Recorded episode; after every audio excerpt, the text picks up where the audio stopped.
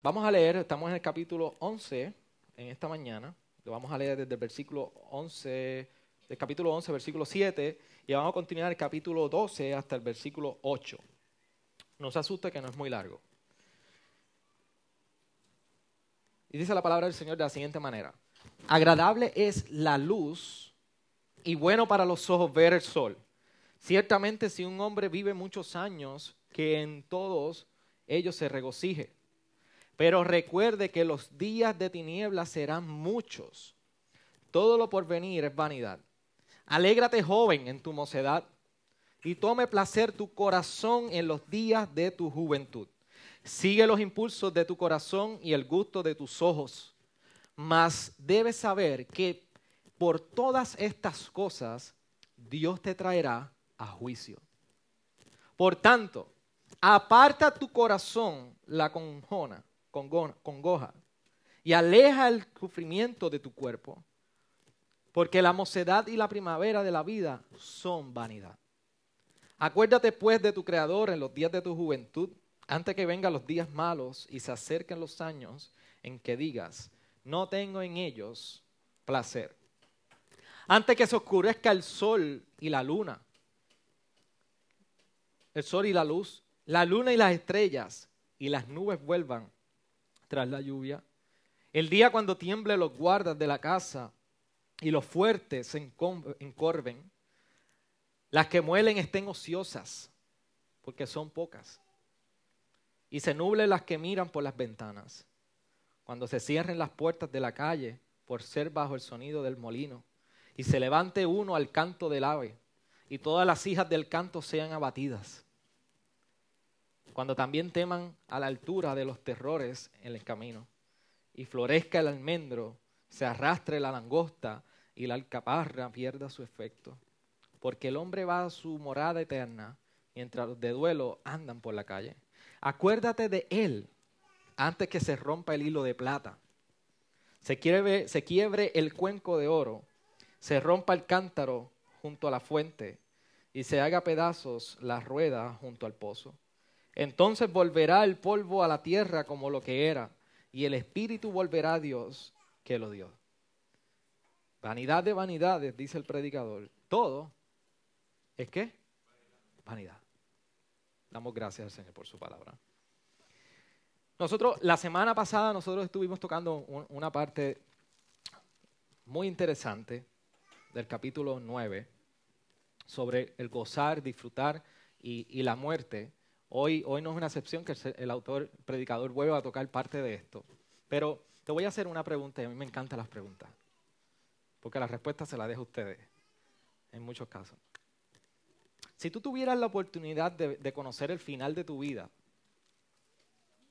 si fuera hoy, mañana o cuando sea, si tú imaginas que vas a llegar a viejito y allí en la camita, acostado a tu esposa, se van a ir a todos a la misma vez y ninguno va a sufrir la pérdida de otro. Pero si tú tuvieras la oportunidad de estar y conocer el final de tu día, ¿cómo cambiaría esto la manera que vives hoy? ¿Se acuerdan de Back to the Future? Ya, ahora nadie vio Back to the Future. Si tú tuvieras la oportunidad de montarse un carrito como ese e irse un par de añitos al frente, y usted se da que quizá en vez de par de añitos, lo más que llega al carro es par de semanas. Porque después de par de semanas no hay más nada. ¿Qué usted pudiera decir que cambiaría su vida hoy? ¿Cómo cambiaría su vida hoy? Si usted pudiera distinguir el último momento de su, en su sepelio y se pudiera ver allí en su sepelio, ¿cuáles serían las palabras que se pudiera hablar de usted? ¿Qué podría describir toda esta vida?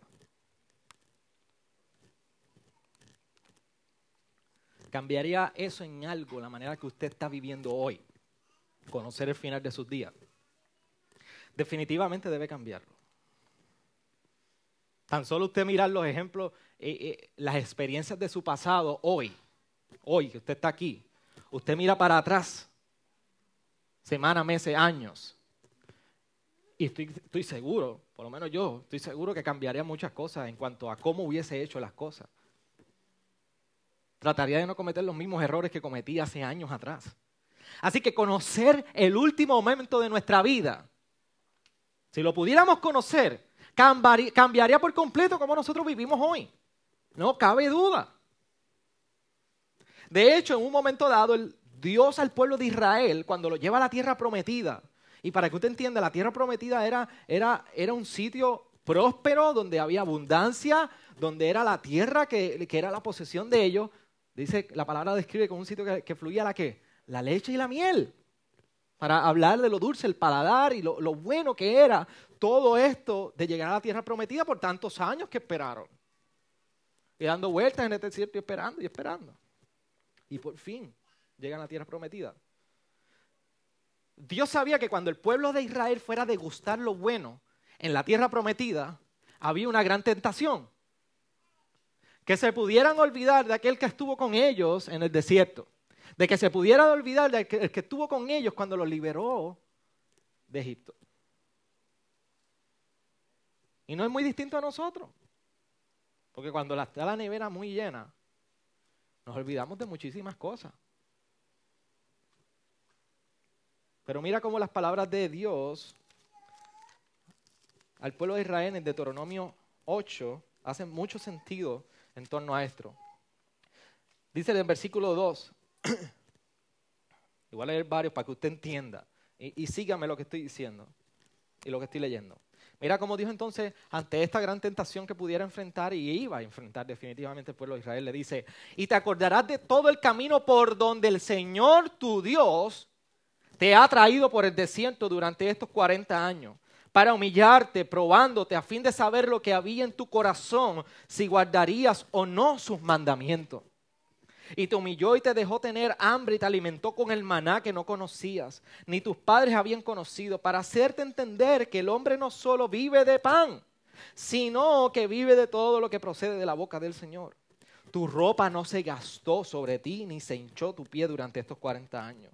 Por tanto, debes comprender que tu corazón, en tu corazón, que el Señor tu Dios te estaba disciplinando así como un hombre, un, hombre disciplina a su hijo. Guardarás pues los mandamientos del Señor tu Dios para andar en sus caminos, para temerle. Porque el Señor tu Dios te trae a una tierra buena, una tierra de corrientes de agua, de fuentes y manantiales que fluyen por valles y colinas. Una tierra de trigo y cebada, de viña, higuera, granada, una tierra de aceite, de oliva y miel una tierra donde no comerás el pan sin escasez, sin escasez, donde nada te faltará.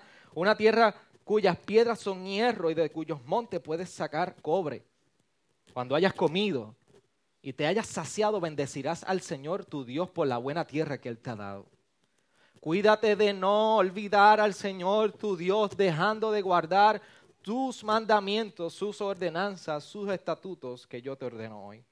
No sea que cuando hayas comido y te hayas saciado y hayas construido buenas casas y habitado en ellas, y cuando tus vacas y tus ovejas se multipliquen, y tu plata y oro se multipliquen, y todo lo que tengas se multiplique, entonces tu corazón se enorgullezca y te olvides del Señor tu Dios que te sacó de la tierra de Egipto, de la casa de servidumbre él te condujo a través del inmenso y terrible desierto con sus serpientes abrasadoras y escorpiones, tierra sedienta donde no había agua. Él sacó para ti agua de la tierra, de la roca de Pedernal. En el desierto te alimentó con el maná de tus padres, que no habían conocido para humillarte y probarte y para finalmente hacerte bien.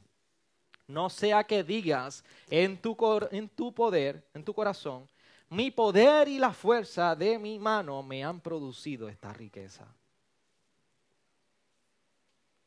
Mas acuérdate del Señor tu Dios, porque Él es el que te da poder para hacer riquezas, a fin de confirmar su pacto, el cual juró a tus padres como en este día. Y sucederá que si alguna vez te olvidas del Señor tu Dios y vas en pos de otros dioses y los sirves y los adoras, yo testifico contra vosotros hoy que ciertamente pereceréis. Hasta aquí mi parte, que el Señor les bendiga. Así que lo que nosotros vemos en Israel en cuanto a llegar a la tierra prometida, parece como un eco de las palabras que el predicador está mencionando en, en. No te olvides. Y la tendencia que nosotros podemos tener es que vivimos esta vida, en palabras resumidas, si usted no se va a acordar nada de lo que yo diga por una hora aquí, por lo menos acuérdese de esto, que vivimos en ocasiones como si Dios no existiera. Y podemos llegar a pensar en ocasiones, como dice, Dios le estaba advirtiendo, que su corazón al pueblo de Israel no llegara las palabras de decir, mi poder y la fuerza de mi mano me han producido esta riqueza. Pensar que somos lo suficientemente autosuficientes, valga la redundancia, para entender que Dios no está en nuestra vida. Por eso es muy fácil en ocasiones olvidar a Dios. ¿Cuándo es, cuando olvidar a Dios es fácil? Cuando nuestra nevera pudiera estar llena, cuando quizás nuestra cuenta de banco tiene todo el dinero, cuando quizás nuestra salud está estable, cuando quizás nuestra en autojusticia y nuestra piedad de que oramos, vamos a la iglesia, podemos llegar a la misma tentación por, la, por esa misma vertiente. Soy tan espiritual que lo que he llegado a hacer ha sido por mis motivos propios y mis fuerzas propias. Yo llego a gracia redentora y yo levito de lo espiritual que yo soy.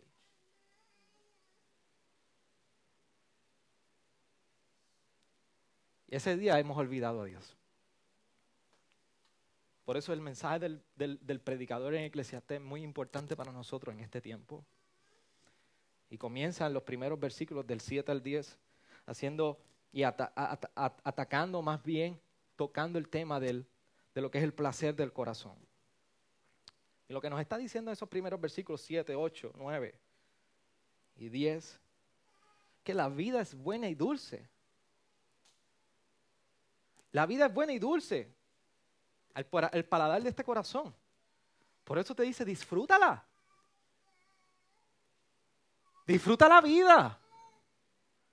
La vida no es como nosotros estamos hablando ahorita en la casa de membresía para que tú estés en una esquina con una flor y tú allí estás, me quiere, no me quiere, nadie me quiere, todos me odian, me voy a comer un gusanito. La vida, nos dice el predicador, es para que la disfrutes. Come, bebe, disfruta tu familia, compra las cosas. La casa, el carro, la ropa, disfruta de esa gracia común. Ahora usted, si usted no tiene los chavos y está más pelado que cualquiera que, de nosotros, no vaya a decir que el pastor dijo que vaya y se lo compre. Eso es problema suyo. Si usted está pelado, usted será sabio manejando su dinero. Pero si Dios le ha dado, disfrútelo. Porque es lo que el predicador nos está diciendo. Disfruta de la dádiva de Dios. Disfruta de la vida. De hecho, esta misma semana, si no me equivoco, fue miércoles, jueves, yo, yo me entero que mi primo, tengo un primo en Estados Unidos, de tan solo 29 años, tuvo un ataque en el corazón. Fue un misterio total. Lo metieron a sala, por poco muere, no le pudieron hacer, eh, yo no soy médico, no le pudieron destapar la vena.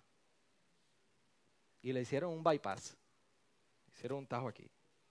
Y yo lo llamo por, por FaceTime, estoy hablando con él, y una de las cosas que me dice es, primo, Dios me acaba de dar otra oportunidad para disfrutar a mi familia, para disfrutar de la vida. Y es precisamente un eco de las palabras de Eclesiastés. Y él me podía decir, Dios me ha dado otra oportunidad para disfrutar, porque la vida es buena al paladar del corazón. Disfrútala. Nadie se quiere morir. ¿Alguno de ustedes quiere que le den un tajo en la yugular y se muera aquí mismo? Nadie desea eso. Tú no te quieres morir. Luchamos por cada día sobrevivir y, aún en las películas, en todo, vemos que hasta el último momento queremos, queremos tener el último aliento de vida, aprovecharlo, porque la vida es dulce y es buena, es difícil. La Eclesiastés nos está diciendo, oye, esto es depresivo. Y lo hemos dicho, como decía un autor, parece que Eclesiastés lo escribieron un lunes por la mañana. Y hemos estado hablando, esto es bien, esto es bien depresivo, la vida es dura y el predicador ha sido, ha sido bien claro con eso. Y yo creo que ha traído paz a la iglesia a nosotros porque sabemos que, que mañana, hoy es bien fácil venir y estar aquí en el Señor y gloria a Dios, hermano, estamos en victoria, pero mañana, mañana para el trabajo, vestir los nenes, hacer el desayuno, llegar cansado. Allá empezamos y El marido terco empieza a pedirle unas cosas a la esposa, la esposa empieza a pedir y allá. Y... Esto no es un cuento de hadas, es una realidad. Y Eclesiastés nos presenta eso, pero nos dice el predicador, a pesar de eso, disfruta la vida, porque la vida es buena. El problema que tú y yo tenemos es que damos por hecho que habrá un mañana. Damos por hecho que podemos gozar de la familia mañana. Damos por hecho que podremos buscar a Dios mañana. Es más, el predicador nos está diciendo, dentro de todo esto, que llegarán los días de tinieblas y serán muchos. Llegará día donde tú no puedes disfrutar. Llegará un día las cosas que te causaban placer ya no te van a poder causar placer. Y donde tu corazón se regocijaba ya no te ibas a poder regocijar. Por eso el, el ánimo que trae el predicador en estos textos es disfruta, no pierdas tiempo. Pero nos recuerda, pero recuerda que los días de tinieblas serán muchos. Todo lo venir lo por venir es vanidad. Y hemos dicho que vanidad viene a ser aquello que es efímero, pasajero, que no tiene, no tiene significado, no hay contenido en ello. Es que es pasajero. Pero aquí viene el predicador y viene a traer un ánimo y dice, alégrate, joven. Alégrate y tome placer tu corazón en los días de tu juventud. Y mira cómo dice, y vamos a entender esto bien, sigue los impulsos de tu corazón y el gusto de tus ojos, más debes saber que por todas estas cosas Dios te traerá a juicio. Dice, pero aquí hay un problema, Xavier, porque si yo sigo lo que el corazón mío me pide, voy a tener mucho problema. Y no, esto no cae en contradicción con lo que primera de Juan 2.16 nos recuerda cuando dice, porque todo lo que en el mundo la pasión de la carne, la pasión de los ojos y la arrogancia de la vida no proviene del Padre, sino del mundo. El predicador lo que nos está diciendo, que sigamos el corazón y los gustos de nuestros ojos, porque nos está diciendo y nos está recordando que el verdadero deleite surge de aquel corazón que está rendido a Dios. Cuando nuestra vida está rendida a Dios, nuestros ojos y nuestro corazón van a encontrar un deleite correctamente en estas cosas. De lo contrario, lo que le llamamos deleite en la carne nos va a llevar a una perdición. Pero el predicador nos está diciendo, por eso al final dice, mas debes saber, después de mirar y poner tu corazón en el placer de las cosas, por eso nos dice, mas debes saber que por todas estas cosas Dios te traerá a juicio. Y lo que está diciendo es precisamente eso. El verdadero placer solamente surge de aquel corazón que está rendido a Dios.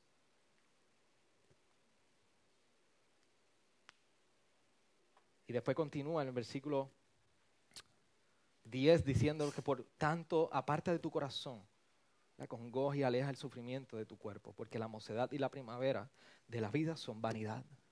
Te está diciendo, disfruta esta etapa de tu vida. Disfruta esta primavera, disfruta esta mocedad, disfruta cuando tienes la fuerza, disfruta cuando eres joven. Pero después te presenta la otra parte de la moneda, te dice, ¿sabes qué?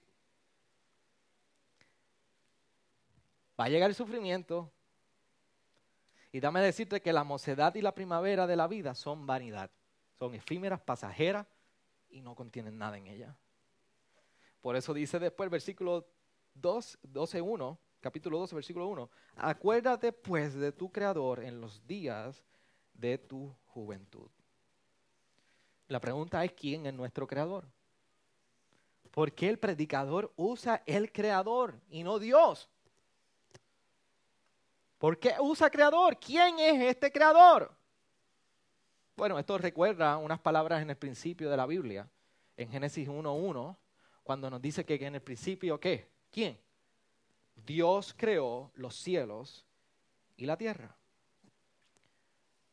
Y aquí vemos el énfasis, porque el predicador entonces lo que nos está diciendo, Dios es el único Dios, porque es el creador. Es el que el mismo en que en principio creó los cielos y la tierra como Isaías 45, 18 dice, el Señor es Dios, Él creó los cielos y la tierra.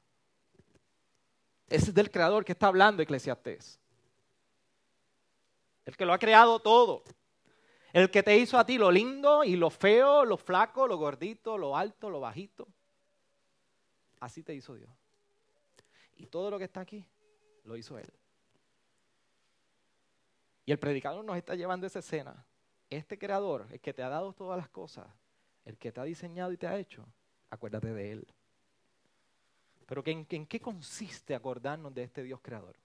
¿En qué consiste nosotros acordarnos del creador como nos dice aquí Eclesiastés? Y dale lectura a estos versículos que prosiguen cuando dice, antes que vengan los días malos, dice, acuérdate de tu creador en los días de tu juventud, antes que vengan los días malos, no dice, posiblemente llegarán los días malos, antes que lleguen los días malos, porque llegan días malos. Y si usted no le ha llegado, deme la receta, compártala con este, este, su pastor, dígame, ¿cómo, no, cómo, cómo es? Llegarán los días malos y se acerquen los años en que digas. Y miren esto, esta, esta, esta, esta dinámica y esta metáfora que utiliza el, el predicador aquí. No tengo en ellos placer. Lo que te dio placer en un momento dado, hoy no te dará placer. En ese momento dado llegará y no te dará placer.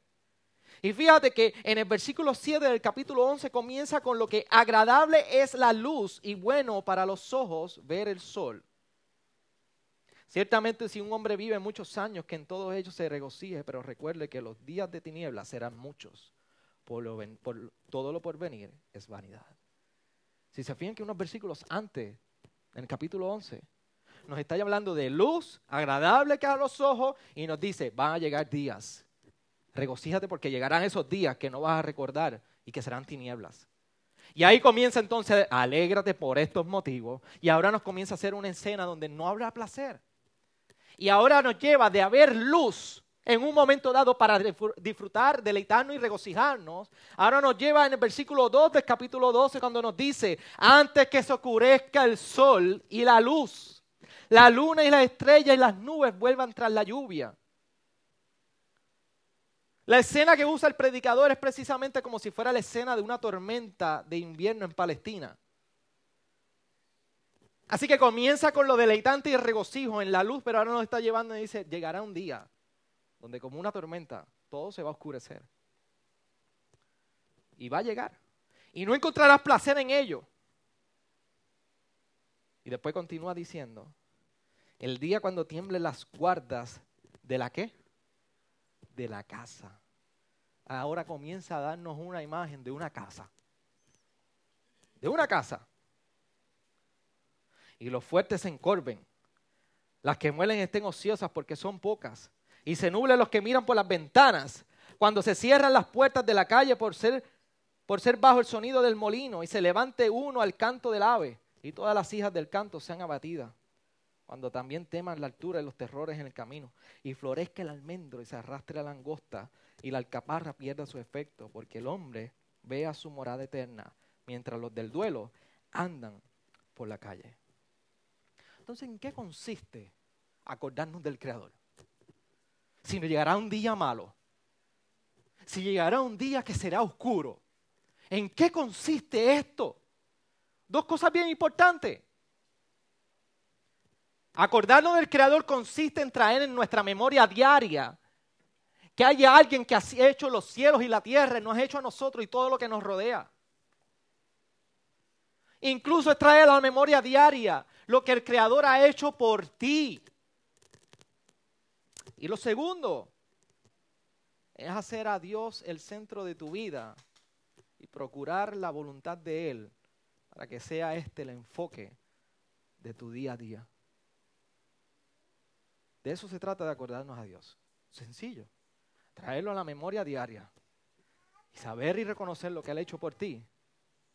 Y segundo, hacerlo el centro de tu vida y de ahí nace la voluntad tuya, porque nace de la de Es perseguir su voluntad. Es querer agradarle y vivir para Él. No es vivir perfecto, porque ninguno de ustedes vive perfecto. También me da la fórmula si usted es perfecto. Pecamos, fallamos. Y usted se puede vestir como usted quiera. Y usted podrá ponerse la falda más larga que usted quiera. Y se podrá dejar el pelo largo y no cortar si usted quiera lo que quiera para aparentar espiritualidad. Pero lo único, lo único que asegura que usted se acuerde a Dios, no es la manera que usted se viste, no es la manera que usted habla, es porque Dios es el centro de su vida. De ahí nace su deseo de agradarle. De ahí nace su deseo de vivir para Él. De ahí nace el deseo de vivir en santidad para Él. De ahí nace el deseo de usted vivir una vida y perseguir una vida que sea conforme a la palabra. No a la inversa. En esto consiste acordarnos del Creador. Pero entonces, si estos días malos van a llegar, ¿cuál es la exhortación que el predicador nos da a nosotros? Acuérdate. Y nos está enseñando del versículo 1 al versículo 5 lo frágil de la vida. Lo que está haciendo el predicador es que utiliza la imagen, la figura de una casa para hablar del cuerpo del ser humano. Por eso vamos paso por paso para que usted pueda entender cómo está hablando del cuerpo y del ser humano que está perdiendo la juventud y la fuerza de su juventud en un momento dado y ya no encontrará el placer en las cosas que antes en su juventud lo hacía. Hace poco yo me fui para unas vacaciones con las nenas. Y a mí desde pequeño me gusta la montaña rusa. ¿A quién le gusta aquí la montaña rusa? ¿A quién no le gusta para hacerle bullying? Y me di cuenta, me di cuenta que la manera que yo asimilaba unos raíz hace unos 15 años atrás yo estoy joven, no se equivoque, ¿oíste? No se equivoque. En serio, yo estoy joven, ¿qué ustedes se creen? Era Neisha. Y recuerdo que la manera que yo asimilaba a Hulk no fue igual que esta vez. Yo como que sentí más vivo a Hulk. y que según va pasando los tiempos, el cuerpo cambia. El cuerpo cambia. Y mi esposa dice amén. Yo estaba hace poco en Indiana y este cuerpo me ayudó a subsistir en 5 grados. Estoy más gordo, sí, yo lo sé. Pero pude aguantar los 5 grados allí. La verdad es que mi cuerpo es tropical, no puedo resistirlo, pero no es de frío. Pero según pasa el tiempo va cambiando nuestro cuerpo. y se va deteriorando el cuerpo. Y vas a empezar a encontrar, a ver cómo el placer va disminuyendo en cosas que quizás hace 10, 15 años tú te, encontrabas el placer. Y ya hoy no te provoca ese placer. Y es lo que nos está advirtiendo el predicador. Tu cuerpo se va a deteriorar, deteriorar. Vas a llegar a una etapa en tu vida que no encontrarás el placer de esa manera. Pero déjame decir, describirte cómo será el cuerpo. Mira como del versículo 1 en adelante, y voy a ir resumido porque no vamos a estar mucho tiempo en esta. Nos dice que en días llegarán donde no encontrarás placer. Nos dice en el versículo de 2, nos compara los tiempos de tormenta invernal en Palestina con, con la edad avanzada y oscura que empieza a llegar. Y nos dice en el versículo 3, la primera parte nos dice las guardas de la casa. Las guardas de la casa lo que refiere a esa parte de fortaleza las manos. Si usted consigue una, versión un poco parafraseada, una nueva traducción viviente o algo así, le va a empezar a usar estas, estas imágenes literales. Guardias de la casa son las manos. ¿Y qué nos dice de las manos? Cuando tiemblen las guardas de la casa. Cuando los fuertes se encorven, tus hombros se comiencen a encorvar. Cuando las que muelen estén ociosas, cuando tus dientes ya no tengan más, ya no quieran masticar. Cuando se nublen los que miran por las ventanas, ¿quiénes son los que miran? Los ojos. Ya comienzan a nublarse. Cuando entonces dice más adelante en el versículo 4, se cierren las puertas de la calle por ser bajo el sonido del molino y se levante uno al canto del ave. Está hablando de los oídos cuando se cierren estas puertas, ya no empiezas a escuchar. Más adelante dice, y todas las hijas del canto sean abatidas. Ya tu voz comienza a bajar. Cuando florezca el almendro, y el almendro, la manera que florece, es de una manera blanca. su flor es blanca. Cuando las canas comiencen. Y nos usa la imagen de una casa y todo lo rodea para hablarnos de cómo este cuerpo se va deteriorando. Y lo que nosotros sabemos, no sabemos es que la mano del Creador y Dios soberano está sobre nuestras vidas. Ha hecho todo, ha controlado todo, lo controla todo, nos ha creado todo alrededor. Y Él tiene el principio y el final de nuestros días. No sabemos cuándo es. Posiblemente la sombra de la, caminamos con la sombra de la muerte sobre nosotros y no nos damos cuenta. Y lo que nos está diciendo, advirtiendo el predicador, es que llegará un día en que tu cuerpo va a experimentar y vas a llegar a una etapa de tu vida que no vas a encontrar el placer, no te vas a acordar unas cosas. Y para algunos la, la mano del Señor está más pronta. Chino, Israel está en la cabeza, la mía también está está la mano del Señor dándome cana, como las almendros. Y pronto me uno al club. Hacemos una ceremonia. Pero la mano del Señor soberana y providencial está sobre nosotros. No sabemos cuándo la muerte llegue. Ay, este pastor que fatalista es, bendito sea el Señor, cuando se acaba Eclesiastés. Pero es lo que nos está diciendo el predicador. Llegará este día. ¿Y cómo nos describe? Nos estamos diciendo, estamos acercando a la muerte. La muerte nos persigue y la sombra de la muerte está ahí, ahí, ahí, ahí. Si usted ha visto los muñequitos Tom Jerry, esos están pegados, pegados y están ahí, ahí, como el coyote y el, y el, y el correcamino. ¿Usted nunca se, se ha dado cuenta que el coyote nunca lo ha cogido en la historia de la vida? Nunca. Pero está ahí, ahí, ahí, cerca, cerca, cerca, cerca, cerca. Y tú y yo pensamos a veces que la muerte no nos va a coger. Que usted es un correcamino en la vida. Pero eso solamente se ve en el Cartoon Network, Bloomerang, como se llame ahora. no sé cómo es. La muerte va a llegar. ¿Cómo es la muerte? El predicador nos contesta cómo es la muerte. Por eso nos dice más adelante, te estás acercando a la muerte. No te olvides de tu creador, porque la muerte es de esta manera. Por eso nos dice en el versículo 6, acuérdate de él, y vuelve y hace el énfasis, antes que se rompa el hilo de la plata, hilo de plata. Se quiebre el cuenco de oro, se rompa el cántoro junto a la fuente y se haga pedazos la rueda junto al pozo. Utiliza unos objetos de mucho valor. El hilo de plata, antes que se rompa. La cuenca de oro, ¿qué es? Un, un bowl, donde usted come con flake. Si usted come con en, en bowl de oro, me invita, yo quiero probar cómo sabe la leche en un bowl de oro.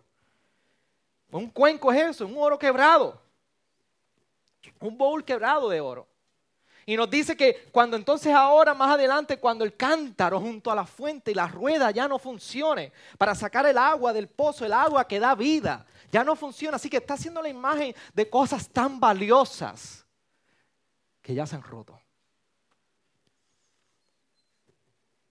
Y representa lo hermoso, lo, bello de la vida que llega a su momento de quebrantamiento. Y comienza a experimentar precisamente la maldición que nosotros vemos en Génesis a causa de la entrada del pecado en el hombre. Cuando Dios le dice al hombre en Génesis 3:19, pues polvo eres y al polvo volverás. Ahí comenzó la sentencia de muerte al hombre. Ahí comenzó la sentencia del cordón de plata o el hilo de plata, el cuenco de oro, a quebrarse. Y precisamente por eso nos dice en versículo 7 el predicador haciendo eco de Génesis 3:19. Entonces volverás al polvo y al polvo de la tierra como lo era, y el espíritu volverá a Dios que lo dio. Disfruta la vida. Porque del gusanito que tú cantas, que te vas a comer, a ti te van a comer un día. Y al final del día serás polvo y al polvo vas a volver. Y ese día regresarás a Dios, el que te dio esta vida, a como nos dice en el versículo 10, perdón, 9. Y estas cosas Dios te traerá a juicio. Y tú darás juicio por cómo has gozado y disfrutado y manejado y administrado tu vida delante de este creador. De hecho, había un, pastor en el siglo XVI de nombre John Donne. Creo que se dice así. ¿Se dice así? Félix? John Don. Done. Tom.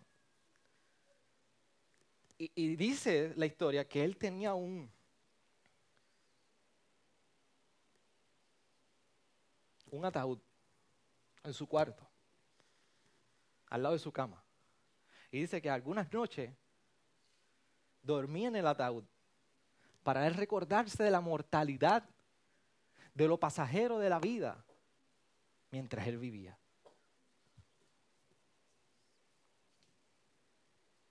Usted póngame un jugo de pacha y me voy dentro del ataúd un buen jato. Pero solo en un ataúd, pensando, eso es lo que hacía John Donne.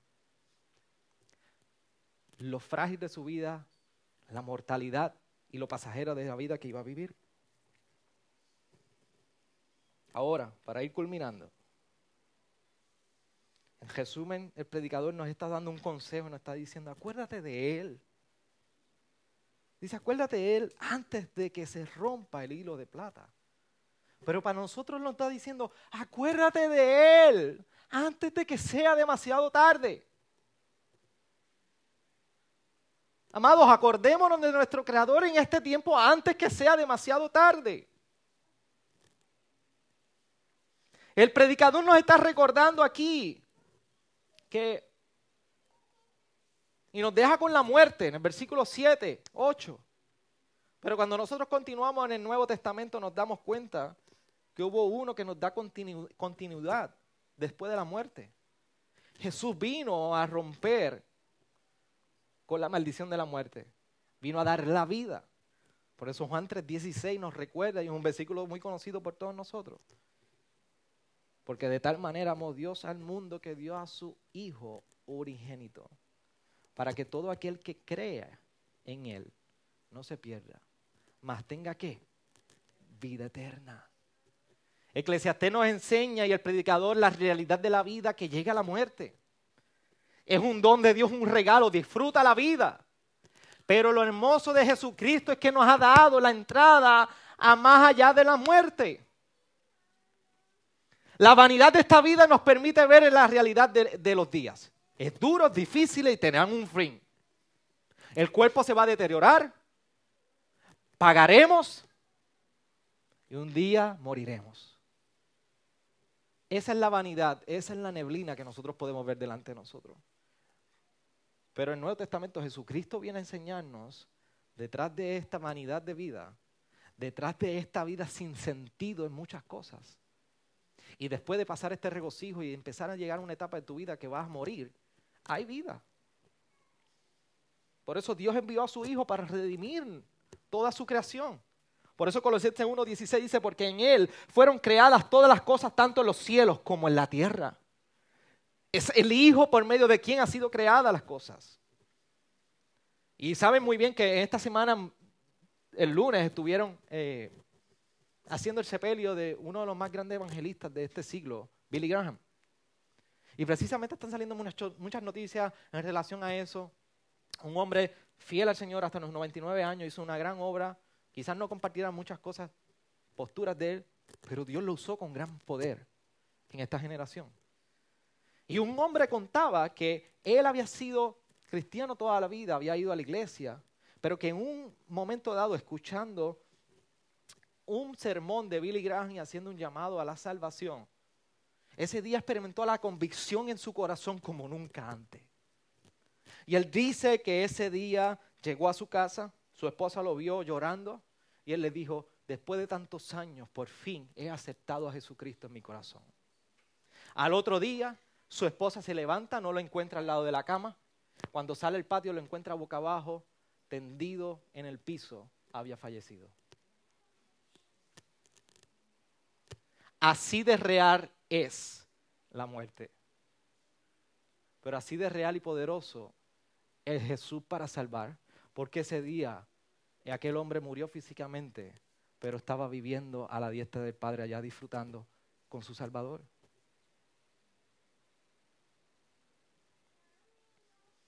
Entonces volverás el polvo a la tierra como lo que era, y el Espíritu volverá a Dios como lo dio. Por eso antes de que sea demasiado tarde, acuérdate iglesia, cada uno de los que está aquí, acuérdate del Creador. Acuérdate del Creador por varias razones, porque es el que ha creado tu vida y todo lo que te rodea. Y vimos en la creación que todo lo que Él hizo, lo hizo bueno. Su voluntad es perfecta, es agradable. Todo lo hizo bueno. Acuérdate de tu Creador porque es tu Salvador. Y vivimos acordándonos de nuestro Salvador. Acuérdate de tu Creador porque mientras más pase el tiempo, menos te vas a recordar. Mientras más pase el tiempo, menos oportunidad tendrás de acordarte de que hay alguien que te ha creado. Y esto va a la misma realidad de tu, de tu problema existencial. El predicador nos está enseñando un problema bien existencial del hombre, lidiando con esta, con esta realidad de la vida. La pregunta que te hago es, ¿quién te hizo a ti? Porque eso te responde la pregunta, ¿para quién tú vives aquí? Si tú no sabes contestar para quién tú vives, tú no sabes quién te creó. Y si tú no sabes quién te creó, tú no sabes para dónde vas después de la muerte.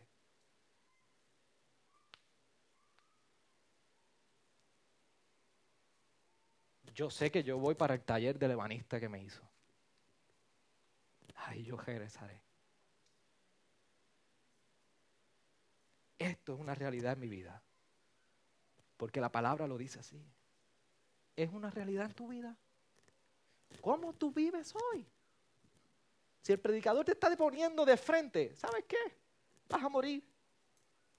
Y te hice una pregunta al inicio. Si supieras y te vieras el último día de tu vida, ¿cómo cambiaría eso la manera que vas a vivir hoy?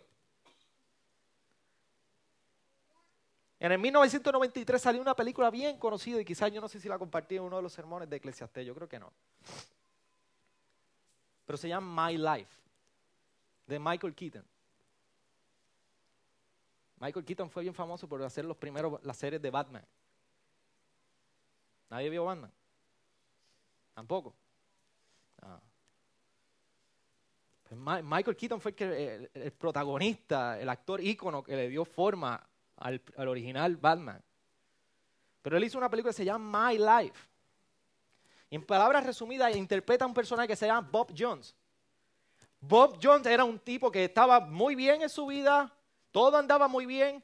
Recibe la noticia de que su esposa quedó embarazada, va a tener su hijo, su primer hijo, pero recibe la realidad y la cruda realidad de la noticia de que tenía cáncer. Y tenía cuatro meses de vida. Así que él sabía que no iba a poder disfrutar a su hijo al nacer.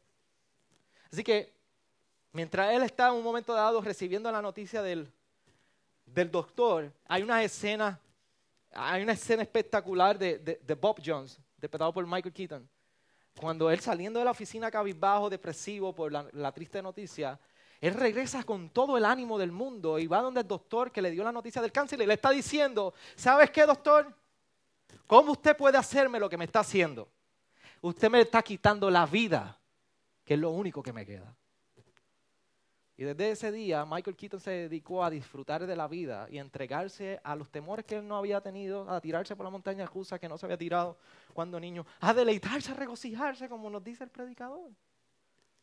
Pero él comenzó a hacer algo bien peculiar. Comenzó a grabar sus días de manera que pudiera dejarle como herencia toda una instrucción de videos a su hijo de, cómo afeitarse, de cómo seleccionar buena música, de cómo interactuar con las chicas, de cómo ser un hombre, de cómo vivir en ese tiempo. Y todo lo está haciendo porque tiene la realidad de la muerte delante de sí. Y al final muere. Y presentan al hijo mirando las escenas de su papá en el video, en la película viendo a su papá cómo afeitarse y enseñándole cómo afeitar. Una buena película. Pero el, predicador está haciendo esto. Te está plasmando una película de cómo van a ser tus próximos días.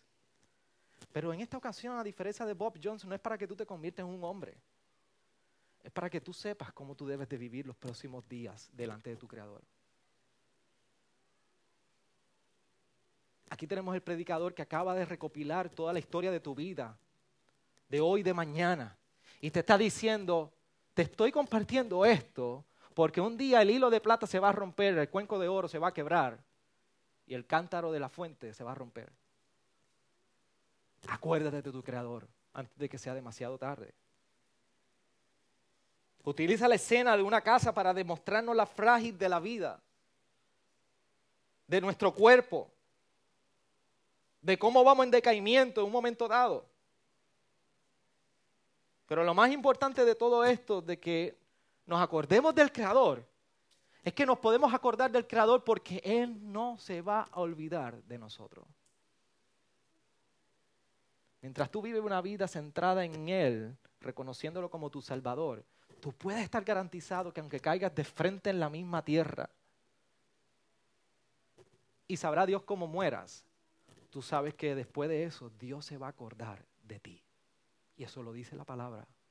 Por eso, aunque nosotros podemos estar en los últimos días de nuestro cuerpo, podemos tener la certeza de que ese cuerpo será restaurado.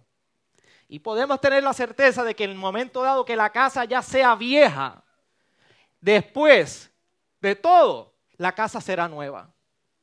Por eso Pablo comparte esta imagen en 2 Corintios 5.1, cuando dice, porque sabemos que si la tierra terrenal, la tienda terrenal, que es nuestra morada, es destruida, tenemos de Dios un edificio, una casa hecha, no hecha por manos, eterna en los cielos. Por eso el predicador nos acaba de confrontar con la muerte para que lo que pase luego de la muerte tenga una serie de implicaciones de cómo tú y yo vivimos hoy. Por esa razón el consejo del predicador viene a ser, no te olvides de tu creador. Que esa sea nuestra voluntad y nuestro regocijo todos estos días. Oremos al Señor.